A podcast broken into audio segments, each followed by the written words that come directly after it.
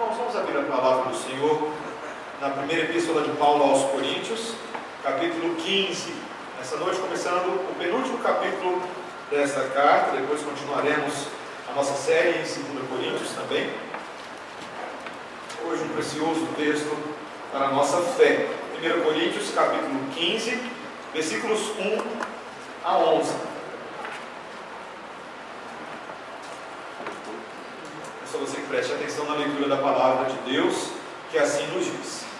Irmãos, venho lembrar-vos o evangelho que vos anunciei, o qual recebestes e no qual ainda perseverais. Por ele também sois salvos, se retiverdes a palavra tal como vou-la preguei, a menos que tenhais escrito em vão. Antes de tudo vos entreguei o que também recebi, que Cristo morreu pelos nossos pecados, segundo as Escrituras, e que foi sepultado e ressuscitou ao terceiro dia, segundo as Escrituras, e apareceu a Cefas, e depois aos doze. Depois foi visto por mais de quinhentos irmãos de uma só vez, dos quais a maioria sobrevive até agora. Porém, alguns já dormem. Depois foi visto por Tiago, mais tarde por todos os apóstolos. E afinal, depois de todos, foi visto também por mim, como por um nascido fora de tempo. Porque eu sou o menor dos apóstolos, que mesmo não sou digno de ser chamado apóstolo, pois persegui a igreja de Deus. Mas pela graça de Deus sou o que sou, e a sua graça que me foi concedida não se tornou vã. Antes trabalhei muito mais do que todos eles. Todavia, não eu, mas a graça de Deus comigo. Portanto, seja eu ou sejam eles, assim pregamos e assim crestes. Essa é a palavra do Senhor. Vamos orar. Senhor, nós te exaltamos pelo Santo Evangelho de Cristo Jesus, o qual estudaremos a partir de agora. Senhor, não, não temos condições de compreender a dimensão dele sem a tua divina intervenção. Senhor, teu Espírito agindo de tal maneira a quebrar os grilhões do nosso coração, iluminando tanto as palavras da lei, como iluminando as nossas almas. Faça essa ponte por nós, em nome de Jesus. Amém. Irmãos, dizem que algumas das revoluções mais eficientes da história são aquelas também mais silenciosas. Ah, aquelas que começam a acontecer quando ninguém está percebendo, na calada da noite, de repente elas explodem e transformam o mundo, seja para o bem ou seja para o mal. Claro que, quando você pensa nas aulas de história, as principais revoluções que aconteceram não foram assim tão silenciosas.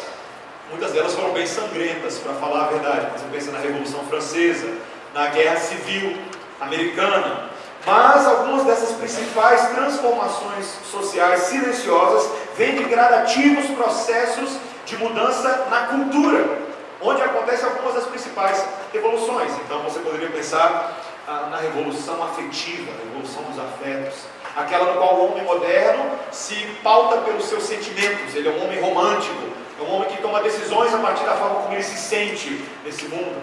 A revolução tecnológica, aquela na qual todos os nossos estilos de vida estão sendo transformados. As pessoas andavam, antigamente era o homem ereto, agora é o homem curvado.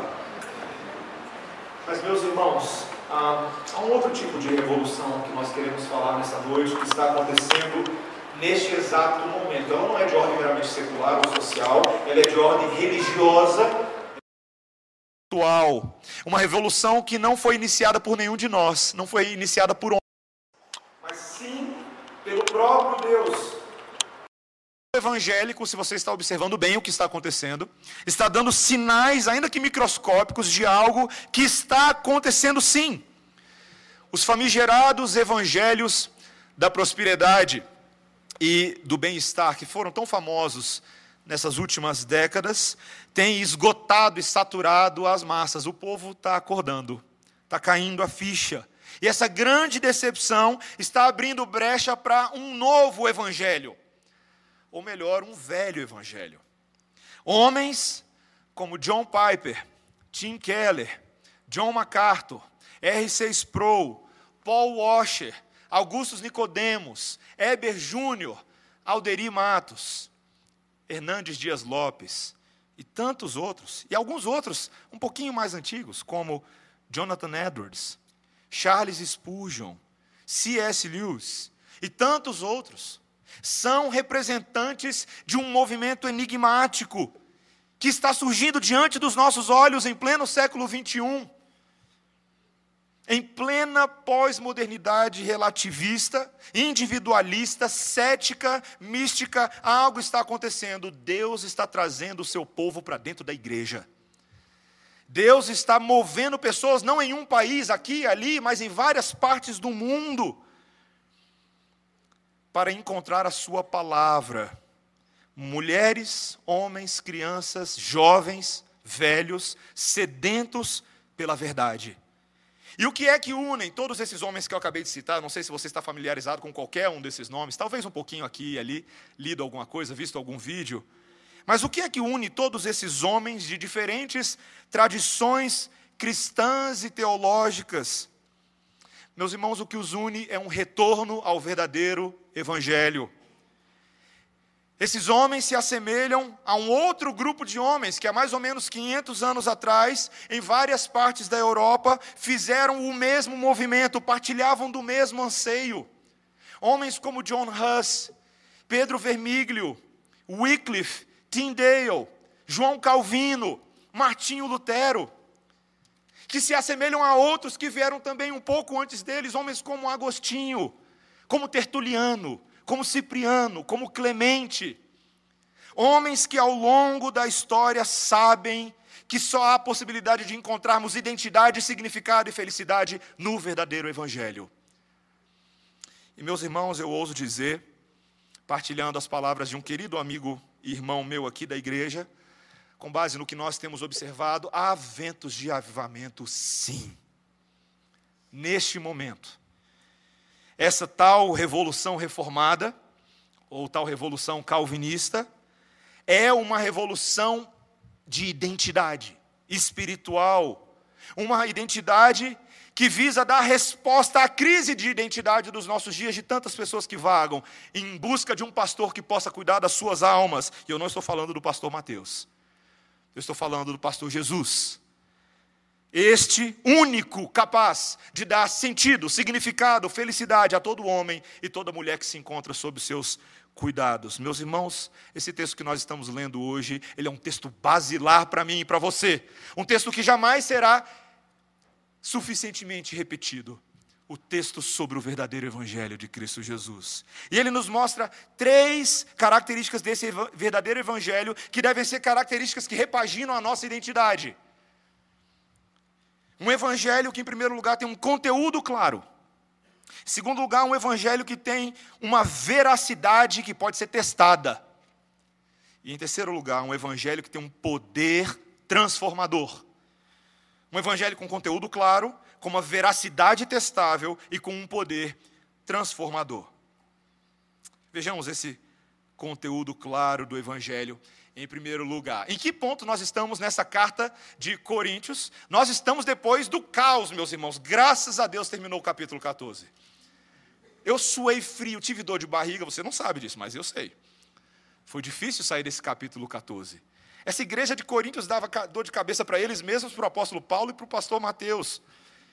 Meus irmãos, mas a verdade é que essa, essa igreja cheia de meandros, cheia de dons espirituais, cheia de desordem, cheia de dificuldade de aplicar dom de línguas, profecias, o papel da mulher na igreja, como nós vimos na semana passada, é uma igreja, como o apóstolo Paulo passa a identificar a partir de agora, que está se perdendo no seu propósito qual é o propósito da existência dessa igreja? E o apóstolo Paulo faz uma pausa importantíssima em tudo que ele vem falando, para, como ele diz no versículo 1, lembrar-vos do que que ele fala? Do Evangelho. O Evangelho que vos anunciei, o qual recebestes e no qual ainda perseverais. Ele não permitirá que os coríntios se esqueçam o que, que eles estão fazendo aqui. Qual que é o cerne da sua identidade? Eles precisam ser lembrados, eles precisam ser lembrados do Evangelho. Eu te pergunto, o que é o Evangelho? O que é o Evangelho? Essa palavrinha grega de duas partes significa literalmente boas novas, boa mensagem. Uma mensagem fundamental não para um grupo de pessoas nesse mundo, mas é a mensagem mais importante que existe. Para para pensar nisso um segundo. Nós estamos falando da mensagem mais central proclamada em todo o universo. Cristo morreu para salvar pecadores. Esta é a mensagem. Sem a verdade desta mensagem, a morte de Cristo foi inútil, e aqueles que creem nela ainda estão em seus pecados e sem esperança. Mas essa mensagem é a mensagem sobre o Filho de Deus, sem pecado, que tomou o castigo do pecado para que aqueles que creem possam ter os seus pecados removidos. Esse é o evangelho que Paulo anunciou aos coríntios e que fundou essa igreja. Essa igreja surgiu por causa dessa mensagem. Uma mensagem que foi anunciada. Esse grego aqui, um dos gregos mais preciosos para quem gosta da pregação do evangelho, o querigma, proclamação, anunciação, uma vocação de Deus para que essa verdade seja transmitida fielmente. É um padrão que Paulo inicia, uma cadeia de ação e reação com base no que começa. Deus foi aquele primeiro que veio até nós e anunciou essa mensagem. Ele se revelou ao homem. Não foi o homem que encontrou Deus, que descobriu a roda, foi Deus que se revelou ao homem. Apesar do pecado de Adão e Eva, que deveria ter eliminado ao homem qualquer possibilidade de conhecer a Deus, porque eles pecaram, Deus refaz a história e se apresenta novamente a Abraão, a Moisés, a José, a Jacó, a Isaac, a Samuel, a Daniel, a Davi, a tantos homens. Deus vem e anuncia as boas novas, e Ele convoca esses homens, profetas, apóstolos, diferentes servos ao longo da história, para que avancem com essa mensagem, que transmitam para frente aquilo que eles receberam. E nós agora somos os recipientes dessa comunicação divina. Veja, é um evangelho que foi anunciado, um evangelho agora que foi recebido e que deve ser perseverado. Meus irmãos, apenas nessa sequência de eventos é que essa mensagem pode ter valor para nós. É possível que algumas pessoas se enganem achando que apenas os estágios iniciais dessa mensagem são suficientes para que alguém se salve. Veja, nós todas as semanas aqui nós praticamos querigma. Nós profetizamos o evangelho, nós anunciamos essa verdade revelada. E você está aí sentado ouvindo o pastor Mateus e ouvindo outros que fazem a mesma coisa a partir deste púlpito. Mas eu te pergunto, isso é suficiente? Não é. Há quem pense que é. Assistir um bom culto, uma liturgia calminha, não tem muita gritaria, umas músicas até boas. Mas, meus irmãos, não é suficiente. É necessário receber e perseverar. Não basta ouvir a doutrina correta todas as semanas, é necessário crer no Evangelho. É necessário amar o Evangelho, é necessário obedecer o Evangelho. Ele foi programado dessa forma. É isso que nós confessamos e é isso que nós vivemos. Ah, eu me deparei recentemente num livro que eu estava lendo com um fato inusitado, algo que eu não sabia de jeito nenhum. Que Napoleão Bonaparte, você lembra dele? Comandante de exércitos um tanto poderoso, meio lelé da cuca. Mas esse homem tinha uma opinião peculiar sobre Jesus. Sabia disso? Eu me deparei com essa citação na qual ele diz: Tudo em Cristo me surpreende. Napoleão Bonaparte. Seu espírito me surpreende, a sua vontade me confunde, suas ideias e sentimentos, a verdade que ele anuncia, sua maneira de convencer, não são explicados pela observação humana ou pela natureza. Seu nascimento e a história da sua vida, a profundidade da sua doutrina, que lida com as maiores dificuldades e que é daquelas dificuldades a solução mais admirável seu evangelho, sua aparição, seu império, sua marcha através dos tempos e dos reinos. Tudo é para mim um prodígio, um mistério insolúvel que me mergulha num devaneio do qual não posso escapar. Um mistério que está diante dos meus olhos, um mistério que não posso negar nem explicar. Quanto mais me aproximo, mais cuidadosamente examino. Tudo está acima de mim tudo que é grandioso se torna menos grandioso diante da grandeza de Cristo que se sobrepõe. Sua religião é uma revelação de uma inteligência que certamente não é a inteligência do homem. Teólogo Napoleão Bonaparte. Meus irmãos, Napoleão Bonaparte, pelo que ele parece dizer aqui, sabe muito mais Bíblia e de Cristo do que muita gente aqui na igreja hoje à noite. Meus irmãos, porém, não há registro algum na história de que este homem tenha entregado a sua vida a Jesus. Ele era o melhor teólogo de sofá que existe. Sabe toda a teoria, já ouviu falar de todos os encantos, conhece até alguns textos bíblicos, mas essa mensagem não movia o seu coração a Cristo. Ele não entendia a necessidade de se render a essa verdade e de viver para essa verdade e de ser de fato invadido por ela, não apenas por uma poesia interessante.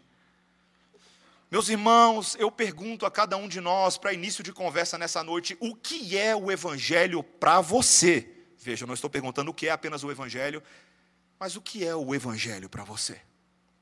Quando as perguntas, eu vou agora plagiar o meu diácono Léo, que deu aula de escola dominical hoje de manhã. Quando as pessoas perguntam para você quem você é, como é que você responde? E ele, o Léo pontuou hoje de manhã, muitos de nós respondemos a partir da nossa profissão. Ah, eu sou engenheiro. Ah, eu sou publicitário. Eu sou isso, eu sou aquilo. Mas, meus irmãos, nós qualificamos a nossa identidade por coisas que nós fazemos e não por coisas que nós somos. Coisas que fazemos podemos fazer hoje e amanhã fazer diferente, deixar de fazer ou fazer outra coisa. A pergunta é quem você é à luz do Evangelho. Uma pergunta que é ainda mais profunda: Jesus Cristo morreu por você? Você se enxerga como alvo do amor de Deus? Ou é mais o seu emprego, os diplomas adquiridos? Meus irmãos, essa verdade de Cristo, não é muito difícil a gente saber quem compreende a dimensão do sacrifício de Cristo. Uma das formas da gente fazer é perceber se a, a verdade da morte e da ressurreição de Jesus emana naturalmente dos nossos lábios ou tem que ser arrancada à força. Se é aquele tipo de coisa que a gente tem alegria de partilhar com as pessoas, ou a gente se esforça para esconder o máximo que a gente pode, para não nos prejudicar no trabalho, não nos prejudicar numa promoção, não nos prejudicar num potencial relacionamento. Meus irmãos, o que é o Evangelho de Cristo? Esse texto é para doer em cada um de nós. Até nós que já pertencemos ao Senhor, devemos revisitar a verdade, o que é o Evangelho de Cristo. Ele é um conteúdo claro que não começa em você, começa em Jesus. Ele morreu, ele ressuscitou, ele perdoou pecados. Meus irmãos, nós precisamos começar a confrontar para início de conversa essa verdade em nossos corações. Esse evangelho, que tem um conteúdo claro a ser afirmado ao longo da história, também é uma verdade testável, de natureza histórica e científica, se me permite colocar dessa forma. Eu gostaria de chamar a atenção para os irmãos para essa seção central do texto, no qual o apóstolo Paulo diz assim no versículo 3: Veja comigo.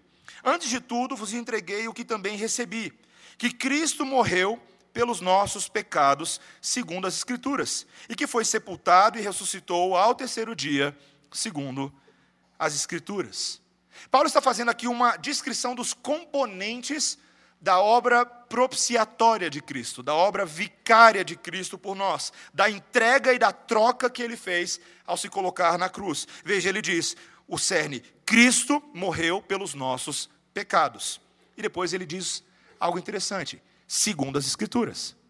Depois ele diz: foi sepultado e ressuscitou ao terceiro dia, acompanhado de segundo as Escrituras.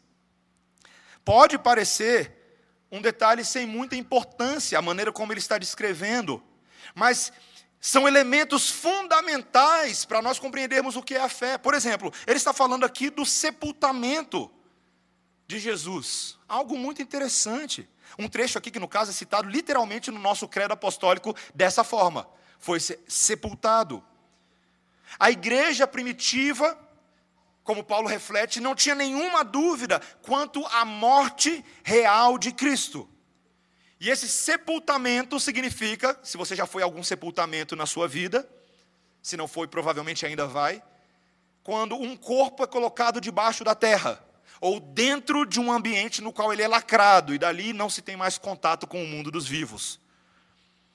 Esse fato é mencionado em todos os quatro evangelhos sinóticos, Mateus, Marcos, Lucas e João. E é muito interessante, estatisticamente, olhar a forma como ele é citado. Quase um terço dos quatro evangelhos é dedicado a relatos da morte de Cristo. Os incidentes que levaram a essa morte e se sucederam após ela. Mas os outros dois textos dos quatro evangelhos são a preparação para o relato da morte de Cristo. Ou seja, meus irmãos, os evangelhos falam muito sobre a morte de Jesus. Se os escritores bíblicos nos deram esse registro, é porque é importante. Por outro lado, se Jesus foi de fato sepultado, logo a ressurreição de Jesus, como um comentarista coloca, é a revivificação de um cadáver é algo de outro mundo, meus irmãos. É a manifestação de um poder esplendoroso que sobrepuja as aparentes leis naturais e observáveis da ciência, deixando os homens totalmente perplexos diante do desconhecido. A gente não vê esse tipo de coisa acontecendo todo dia. E talvez nos pegue um pouco de surpresa, ou pegou de surpresa aqueles que testemunharam essas coisas pela primeira vez mas nunca pegou de surpresa o próprio Deus, porque o texto nos fala que sempre foi segundo as Escrituras. Segundo as Escrituras. Novamente, pode parecer um detalhe sem importância, mas essa repetição ressalta que a morte e a ressurreição de Jesus foram precisamente cumpridos segundo as predições dos antigos profetas. Paulo, provavelmente, ao falar disso, ele está se referindo a uma dessas principais predições, que foi a que a gente leu hoje em Isaías 53. Me assusta, meus irmãos, o nível de detalhamento que Isaías, um profeta 700 anos antes de Cristo, trouxe a respeito da morte, da maneira como iria acontecer, da maneira como os homens iriam tratar Jesus, da maneira como ele mesmo responderia a, todo, a todos aqueles atos malignos. Meus irmãos, não foi algo acidental. Não foi um plano tardio de Deus para ver se dava um jeito na humanidade. Fazia parte desde a eternidade de um projeto perfeito a fim de trazer a salvação a todos aqueles que creem. Meus irmãos, mas não foi somente Isaías que falou sobre isso. O Antigo Testamento que para alguns de nós parece um testamento meio sem importância comparado com o Novo Testamento, exala profecias sobre a ressurreição de Jesus.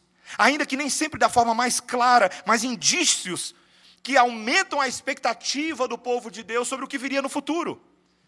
No Salmo 16, versículos 9 e 11, nós lemos o salmista escrevendo: Pois não deixarás a minha alma no Sheol. Sheol era o mundo dos corpos mortos, nem permitirás que o teu santo veja corrupção, santo com S maiúsculo. Tu me farás conhecer a vereda da vida. Uma predição messiânica do que viria. Oséias, versículo 6, capítulo 6, versículo 2. Depois de dois dias, nos ressuscitará. Ao terceiro dia, nos levantará e viveremos com ele. Uma profecia de Oséias, a um povo passando por um monte de dificuldades, uma esperança de que eles seriam ressuscitados de uma maneira especial. Jonas 1,17. Então o Senhor deparou um grande peixe para que tragasse a Jonas. Como é que é, pastor? Quê? O que, que tem a ver isso com Jesus? E esteve Jonas três dias e três noites nas entranhas do peixe.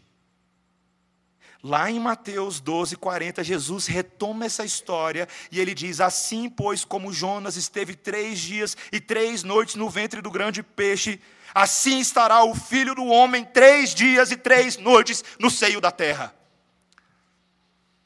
E você achava que era só a história de Jonas e o peixão. É a história de Jesus, meus irmãos. O Antigo Testamento aponta para Jesus e ele sabe disso muito bem. E todas as vezes que Jesus retoma essa história, pelo menos cinco vezes nos evangelhos, ele predisse claramente de que ele morreria e ressuscitaria, fazendo ponte com o passado.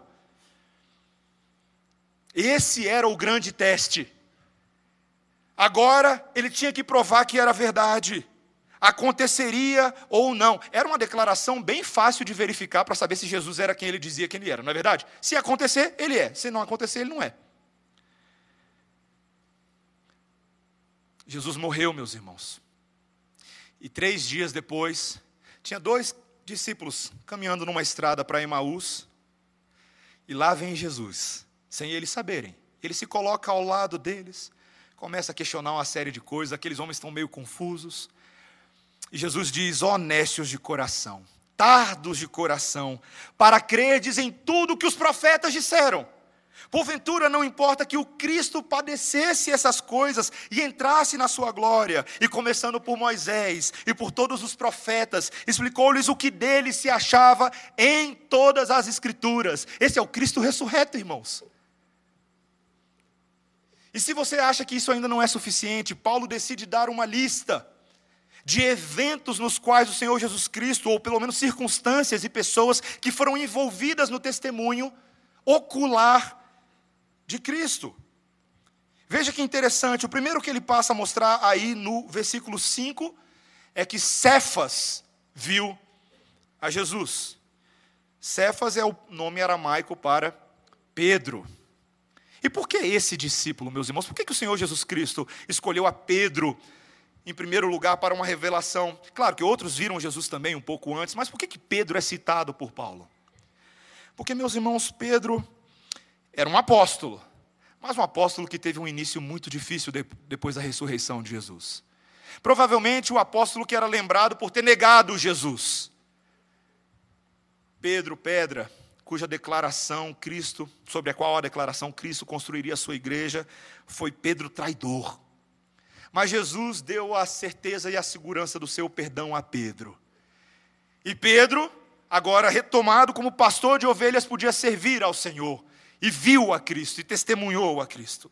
Depois o texto nos diz que Jesus apareceu aos doze discípulos. Aquele grupo inicial que já estava meio capenga, eram ainda identificados como doze, mas Judas já não estava mais entre eles, Tomé também não estava no primeiro dia. Mas depois o texto nos diz que Jesus não apareceu somente a esses, mas apareceu a 500 testemunhas. E é interessante a forma como o texto coloca, porque Paulo diz que algumas dessas testemunhas viviam até os dias em que a epístola de Paulo foi redigida. Eles já estavam um bocado de tempo vivos a partir da ressurreição de Jesus. No mínimo, aqui nós estamos falando de 20 e 25 anos.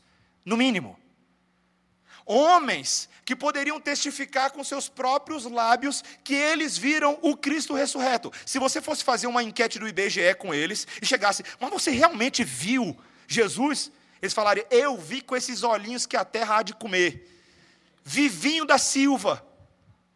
E aí eles perguntariam para o vizinho e perguntariam para mais 498 pessoas. E a resposta seria a mesma.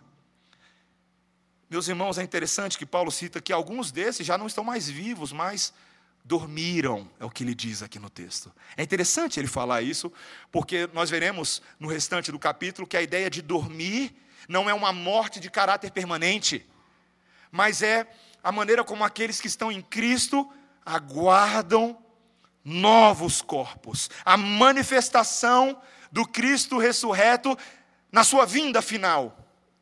Ele que é o primogênito dos mortos, o anúncio de uma nova era. Mas isso é spoiler do próximo sermão. Depois o texto diz que ele também foi visto por Tiago.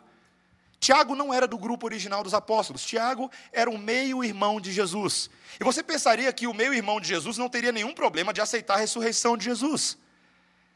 Mas lá, meus irmãos, em João capítulo 7, versículo 5, fica claro que Tiago num primeiro momento, não havia aceitado o caráter messiânico de Jesus. Ele teve dificuldade em crer.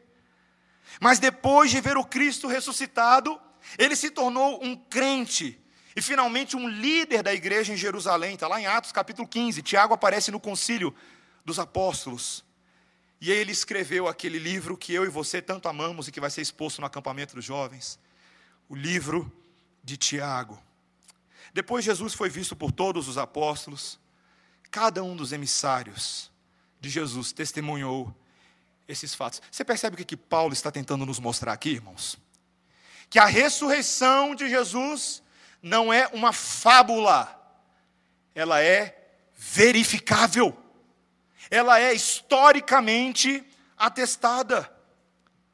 Sabe por que é importante isso, meus irmãos? Porque hoje em dia muitas pessoas rejeitam afirmações de fé, porque relegam essas afirmações ao plano da opinião, não é verdade? Da experiência individual. Olha, se você acredita nisso, tudo bem. Inclusive, num mundo plural e tolerante como o nosso, todas as opiniões têm que ser respeitadas. Mas essas opiniões não podem ser trazidas para a arena pública, porque elas não passam pelo crivo daquilo que é, em tese, aceito por todas as pessoas. Eu estou falando da ciência. Ciência. A ciência é o Deus social. Ela é o Deus no qual as pessoas colocam a sua fé cegamente, não é verdade? Se você quiser vencer um debate, basta você dizer: ah, mas tal cientista descobriu, acabou, venceu o debate. Porque se é cientista, sabe tudo. Já viu de tudo, já testou tudo, todas as hipóteses são comprovadas. Por isso que todo mundo mete sempre um cientista, um analista, alguma coisa no meio como argumento de autoridade. Meus irmãos, a palavra de Deus, ela não foi dada para principalmente ensinar ciência. Mas ela também não está em contradição com a ciência. Pelo contrário, algumas das suas próprias declarações antecipam descobertas científicas que vieram muitos anos depois. E onde quer que essas declarações da palavra de Deus tocam na ciência, elas são sempre precisas. Cada gota de água esse é meu exemplo. Cada gota de água no universo que você vê agora tem uma equação matemática para explicar a água. A ciência nos diz que ela é uma combinação de dois gases, hidrogênio e oxigênio, duas partes de hidrogênio para uma de oxigênio se encontram para formar a água. Mas, meus irmãos, a Bíblia diz que isso não é acidente. Foi Deus quem teve essa sacada maravilhosa. Foi Deus quem decidiu não apenas revelar a água, mas nos beneficiar com a água. Nos dá água para beber quando você está com sede, te dá água para limpar a sujeira do seu corpo, para você tomar banho, te dá água que cai sobre a cabeça de justos e injustos, regando as plantações e as hortas, para que a graça comum de Deus se espalhe por esse mundo. Meus irmãos, Deus tem um conta-gotas celestial com o qual ele mediu a palmos todas as porções de água que você pode encontrar, seja na terra ou fora da terra. Se um dia você encontrar água em Marte, foi Deus que fez também. Parece que já encontraram, né? Meus irmãos, nosso universo é um universo ordenado pelo Criador. As leis que nós chamamos de leis naturais, atestadas pelas ciências, foram estabelecidas por Ele mesmo. Você acha que essas coisas pegam Deus de surpresa? Não é a ciência que qualifica aquilo que a Bíblia diz que é verdade, é o contrário. É a Bíblia do Deus que é soberano sobre todas as coisas, que diz como ele controla a ciência. Se ele quiser abrir o mar vermelho, quem é tu, urubu, para questionar? Se ele quiser fazer o morto vir à vida, a despeito de todas as comprovações científicas, quem você acha que você é, seu vasinho de barro quebradiço, para questionar o Criador? Meus irmãos, Deus ele é tão maravilhoso que para comprovar o seu evangelho em Cristo Jesus, ainda que tenha sido um tanto miraculoso, ele também respeitou aqueles critérios de cientificidade que são tão preciosos aos historiadores e outros. Veja a ressurreição de Jesus. Ela é datável. Ela é acompanhada de personagens e registros em documentos bíblicos e extra-bíblicos amplamente conhecidos. O número de testemunhas oculares é substancial. E eu não estou falando apenas de discípulos, mas também de muitos não crentes. Lembre-se que Mateus 26 nos conta uma história que o sinédrio foi lá e pagou os soldados romanos para que não revelassem ao governador que a ressurreição tinha acontecido. Pagaram uma boa quantia de dinheiro para que aquela notícia não se espalhasse. E até inventaram que os discípulos tinham roubado o corpo na calada da noite. Meus irmãos, é o Evangelho de Cristo Jesus que dá razão e entendimento a todos que têm uma cabeça científica nesse mundo. Um famoso médico cristão, Dr. Joseph Parker, ele dizia que alguns colegas dele o criticavam, dizendo que ele era muito antiquado e desatualizado, porque ele sempre estava citando a Bíblia aos seus pacientes. Alguns até discordavam disso. Em uma manhã, quando um desses colegas o provocou, como era rotina tantas vezes, ele disse: Ok, então tá. Então por que não recorrer à ciência nesta manhã? E ali havia uma paciente e ele vira para os seus colegas que estavam ali fazendo chacota dele na frente da paciente e diz: Aqui está uma viúva que perdeu o seu único filho. Ela quer saber se ela o verá novamente. Agora quem vai dar a resposta é a ciência. Eu vou encostar o meu livro. Ele pegou a Bíblia que estava em cima da estante e guardou em cima no armário. E ele pergunta aos seus colegas: Essa mulher vai ver o filho dela novamente? Onde ele está, a morte vai acabar com tudo, o que, a ciência tem a dizer? E eles ficaram calados. Vamos, eu estou esperando uma resposta de vocês, a mulher está ansiosa. E eles calados. Ele fala: colegas, o coração dela está quebrado. Qual é a resposta que a ciência dará? Vocês não têm nada a dizer? E eles calados. Então ele diz: então deixa eu pegar o livro. Ele abre o livro em João 11, 25 e ele lê: Disse-lhe Jesus: Eu sou a ressurreição e a vida. Quem crê em mim, ainda que esteja morto, viverá. Ele fecha o livro e diz: Vamos ficar com o livro. Meus irmãos, sempre haverão entre nós pessoas que dirão que Jesus não ressuscitou. Vai se acostumando. É assim que funciona. Ao longo de toda a história da igreja, essa tem sido a perseguição, a acusação, a blasfêmia, a calúnia. Mas, meus irmãos, a ressurreição é um fato histórico. Ela aconteceu. E você não deve desanimar porque algumas pessoas duvidam. O Senhor Jesus Cristo não chamou você das, da morte para a vida para você agradar a todo mundo. Ele chamou você, em primeiro lugar, para crer que o Senhor Jesus Cristo ressuscitou dentre os mortos e Ele é o Filho de Deus. Esse é o primeiro chamado.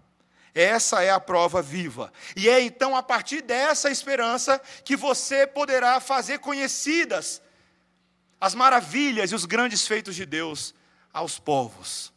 E esse é o nosso terceiro e último ponto. Esse evangelho que tem um conteúdo claro, esse evangelho que pode ser verificável, ele é o poder transformador de Deus. Veja o versículo 8. E afinal, depois de todos, foi visto também por mim, como por um nascido fora de tempo. Meus irmãos, Paulo deixou para o final uma última testemunha. Um apóstolo nascido fora de tempo, como ele diz, ele está se descrevendo a si mesmo. E por que que Paulo usa essa palavra? E meus irmãos, eu confesso que quando eu fui ver o grego, eu fiquei um pouco assustado com o significado desse nascido fora de tempo, que nós traduzimos como nascido fora de tempo, mas o grego to ertromati significa o aborto. Ou o aborto espontâneo.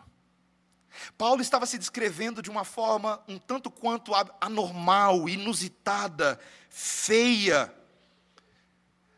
Mas isso, meus irmãos, é uma maneira dele dizer que realmente a forma como ele virou apóstolo foi muito incomum. Porque todos aqueles outros irmãos haviam sido selecionados a dedo pelo Senhor Jesus Cristo para caminhar três anos com Ele, três anos de ouro, três anos que eles observaram de perto tudo que o Senhor Jesus Cristo fez e falou. Mas não foi assim com Paulo. Jesus morreu, ressuscitou, subiu aos céus e Paulo virou apóstolo depois. Para convencer aqueles outros, levou um tempinho. Mas ele tinha uma história bem curiosa. Olha, meus irmãos, eu estava no caminho para Damasco e veio uma luz e me derrubou no caminho e falou: Saulo, Saulo, por que me persegues? Seria uma história muito difícil de acreditar, mas ela fica mais inusitada ainda e até mais fácil de acreditar quando você diz, quando você pensa quem é que está contando a história? Quem é que passou a crer em Jesus? Quem é que se tornou um apóstolo? O perseguidor. Paulo, o desolador, como ele era conhecido. Paulo, o destruidor de famílias. Esse, meus irmãos, foi privilegiado para se tornar um apóstolo. E ele se considerava o menor deles, como ele diz aí no texto. Por que será que ele era o menor? Porque ele era o mais baixinho da turma? Ou porque ele tinha uma gradação apostólica menor? Nada disso, meus irmãos. Muito pelo contrário, fica bem claro que Paulo, em vários momentos, peitou os próprios apóstolos, é verdade? Quando Pedro, você lembra lá em Gálatas, vacilou com relação à questão dos gentios, Paulo o enfrentou face a face. É o que está registrado lá em Gálatas capítulo 2. No concílio de Jerusalém, o primeiro concílio apostólico da igreja, Paulo teve voz, e não foi qualquer voz. A opinião dele com relação à circuncisão, os gentios, foi extremamente respeitada e levada a sério. Meus irmãos, este era menor por causa justamente do tipo de sofrimento que ele causou ao povo de Deus antes da sua conversão. Meus irmãos, honestamente, honestamente, um homem com esse pedigree jamais seria um apóstolo aos nossos olhos. Você já imaginou se fosse comigo? Pensa comigo. Você já imaginou se eu tivesse metade da história de Paulo? Eu acho que o presbitério jamais me ordenaria. Primeiro ia ter que ver todos os papéis da prisão, resolver o meu passado, as conexões ameaçadoras, as ameaças de morte. Depois tem que pensar na reputação da igreja. Vocês ficaram sabendo quem está pregando na redenção? É o terrorista. É o herege.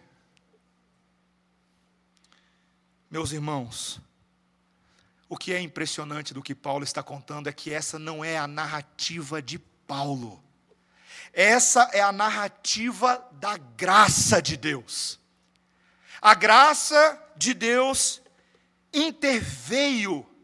E por causa do favor imerecido de Deus para com um homem traiçoeiro e cruel, sua vida se tornou louvor a Deus. Veja o que ele diz justamente aí no versículo 10. Mas pela graça de Deus, sou o que sou.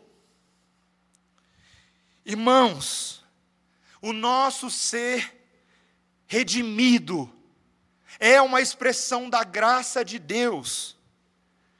Todo ser que respira louva ao Senhor. E quando eu e você fomos alcançados pelo Senhor Jesus Cristo, nós passamos a ter um novo fôlego de respiração. Novo espírito foi soprado dentro de nós e agora você que respira, você louva ao Senhor. Se Paulo fosse um elefante com a sua tromba, ele louvaria ao Senhor. Se ele fosse um grande urso polar com a sua barriga, ele iria louvar. Se ele fosse um peixinho no fundo do mar, ele louvaria o Senhor sem parar de nadar. Mas ele não é elefante, ele não é urso, ele não é peixinho. Eu sou o que sou. Tenho um coração, um grande sorriso, uma linda canção. Se Deus me refez assim, um filho pródigo alcançado, uma ovelha perdida, um morto ressuscitado, assim vou louvar. Amém, irmãos? Amém, irmãos? Música de criança, teologia de marmanjo. Quantas vezes, irmãos, eu e você nos esquecemos desse evangelho? A gente vive a nossa vida religiosa, a gente cumpre determinados ritos, a gente agrada a vontade das pessoas, mas nós perdemos a dimensão da graça ressuscitadora de Cristo Jesus.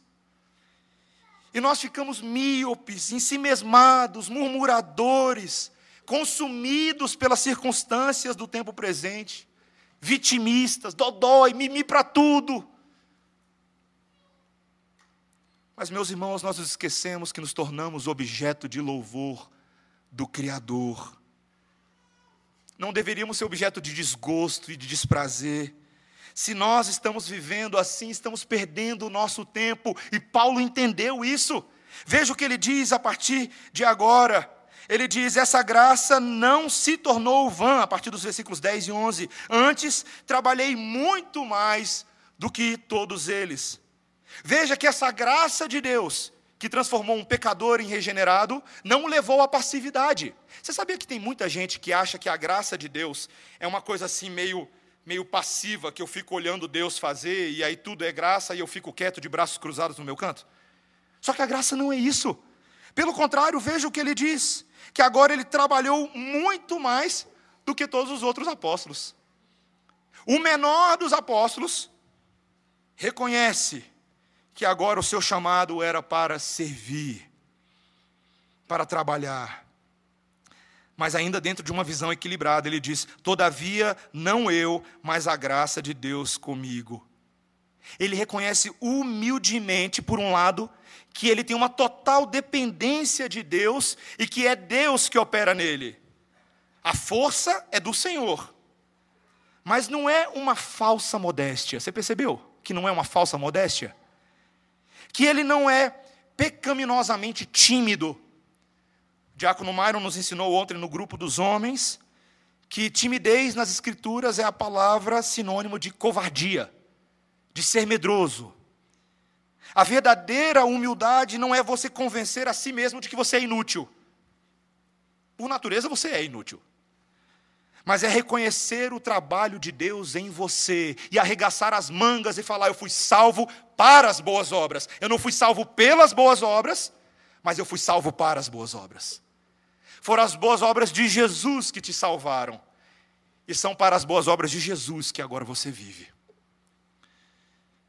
Nós devemos desenvolver as nossas habilidades. Se você entende e crê no Evangelho, esse é o cerne. Veja que é isso que Paulo fala no final. Portanto, seja eu ou sejam eles, assim pregamos e assim crestes. Igreja de Corinto, lembre-se, dons espirituais, problemas vocês enfrentam, mas esse é o evangelho a partir do qual tudo é refeito. Meus irmãos, essa é a operação que Deus quer fazer em mim e em você nessa noite. Muitas vezes eu e você achamos que para nós termos uma vida diferente, talvez você esteja pensando isso exatamente nessa noite. Que para você ter uma vida diferente, uma vida que aos seus olhos seja bem-sucedida, produtiva, boa, alguma revolução vai ter que acontecer. Não é verdade? Alguma, alguma notícia boa, algum tio de Minas Gerais ligar para você, ah, tem uma herança de 5 milhões. Você, é engraçado que essas coisas passam na nossa cabeça e a gente não tem coragem de verbalizar, não é? Eu adoraria, eu já falei para minha esposa, brincando várias vezes, que um dia eu vou revelar para ela que eu sou um homem muito rico e maravilhoso e vamos viajar ao mundo. Não vai acontecer, meus irmãos. Mas a gente sempre fica achando que alguma coisa assim tem que acontecer. Uma ligação de um programa de televisão, uma promoção inusitada no emprego. Você que está solteiro ou, ou solteira, quem sabe uma paixão arrebatadora que te livre dessa miséria que você acha que é a sua vida. Eu não sei, irmãos, nós somos assim. A gente pensa que é algo muito radical, mas a gente nunca se dá por satisfeito. Vocês já perceberam? Que a gente sempre anseia por uma revolução e quando essa suposta revolução chega, ela não sacia, ela não supre. Você se graduou na faculdade, aí você espera a revolução do mestrado, aí vem o mestrado, aí você fala, não basta, eu preciso da revolução do doutorado, aí vem o doutorado, mas não basta, você tem que virar um anjo agora na terra. Irmãos, nós somos insaciáveis. Nenhuma, nenhuma revolução terrena, ainda que silenciosa, pode mudar as nossas vidas. Sabe o que, que pode mudar as nossas vidas, irmãos? Uma revolução sangrenta. Tem que envolver sangue. Teve que ser uma revolução sangrenta. Porque o problema do nosso descontentamento, da insatisfação, era o pecado dentro de nós. E por isso o Senhor Jesus Cristo teve que dar início a uma revolução de sangue, colocando o seu próprio corpo na cruz, derramando o seu sangue por nós, e nos dando nele tudo aquilo que o nosso coração anseia. O Evangelho é tudo aquilo que o nosso coração anseia. A boa notícia é que está disponível neste exato momento para mim e para você. Meus irmãos, é esse Evangelho que está sacudindo o nosso mundo nesse momento. É esse evangelho que está causando uma revolução silenciosa nos corações. Quando o Cabrinha vê um vídeo do Augusto Nicodemos, quando ele vê um, um livro do Paul Washer, quando ele ouve uma pregação de alguma igreja onde o púlpito é mais ou menos reformado ou expositivo, onde o pastor abre a Bíblia e explica o que está na Bíblia, é essa revolução silenciosa que está acontecendo no nosso coração. O sangue de Jesus transformando vidas. Transformando vidas. Meus irmãos, eu louvo ao Senhor todos os dias por Ele me permitir viver neste momento da história. Não porque o Brasil está perfeito, não porque a nossa economia vai bem, não porque tem segurança pública, mas porque o Senhor Jesus Cristo está cada dia mais perto de voltar. E quanto mais perto fica, mais esperançoso e alvoroçado nós ficamos, ou deveríamos ficar. Meus irmãos, a minha oração como pastor dessa igreja é para que o Senhor Jesus Cristo aumente nos nossos corações o senso de identidade do Evangelho. O conhecimento da palavra que nos leva a uma vida aos pés de Jesus. A um coração que anseia conhecer o conteúdo claro do Evangelho, as verdades verificáveis do Evangelho e ter o poder transformador de Deus nas nossas vidas. Que Deus faça isso em nós, irmãos. E que nós sejamos esse tipo de povo para a glória de Deus. Amém? Vamos orar. Senhor Deus, nós te louvamos pela revolução sangrenta do Senhor Jesus, que não se encontra em muitos livros de história por aí, mas se encontra no livro de história mais importante de todos o livro da história da redenção aquela decretada desde antes da fundação do mundo pelo Deus perfeito, Pai, Filho e Espírito Santo que sabia sim que os homens iriam pecar, mas que decretou antes mais nada, de que nós seríamos salvos para a glória de Deus. Senhor, obrigado. Nisso há um grande mistério e nos falta habilidade para compreender o porquê de todas as coisas. Mas isto nós sabemos: que teu propósito é sempre bom, perfeito e agradável. Senhor, dá-nos conhecer o Evangelho bom, perfeito e agradável. O único verdadeiro evangelho puro, descontaminado do Senhor Jesus Cristo na Sua palavra. Em nome de Jesus. Amém.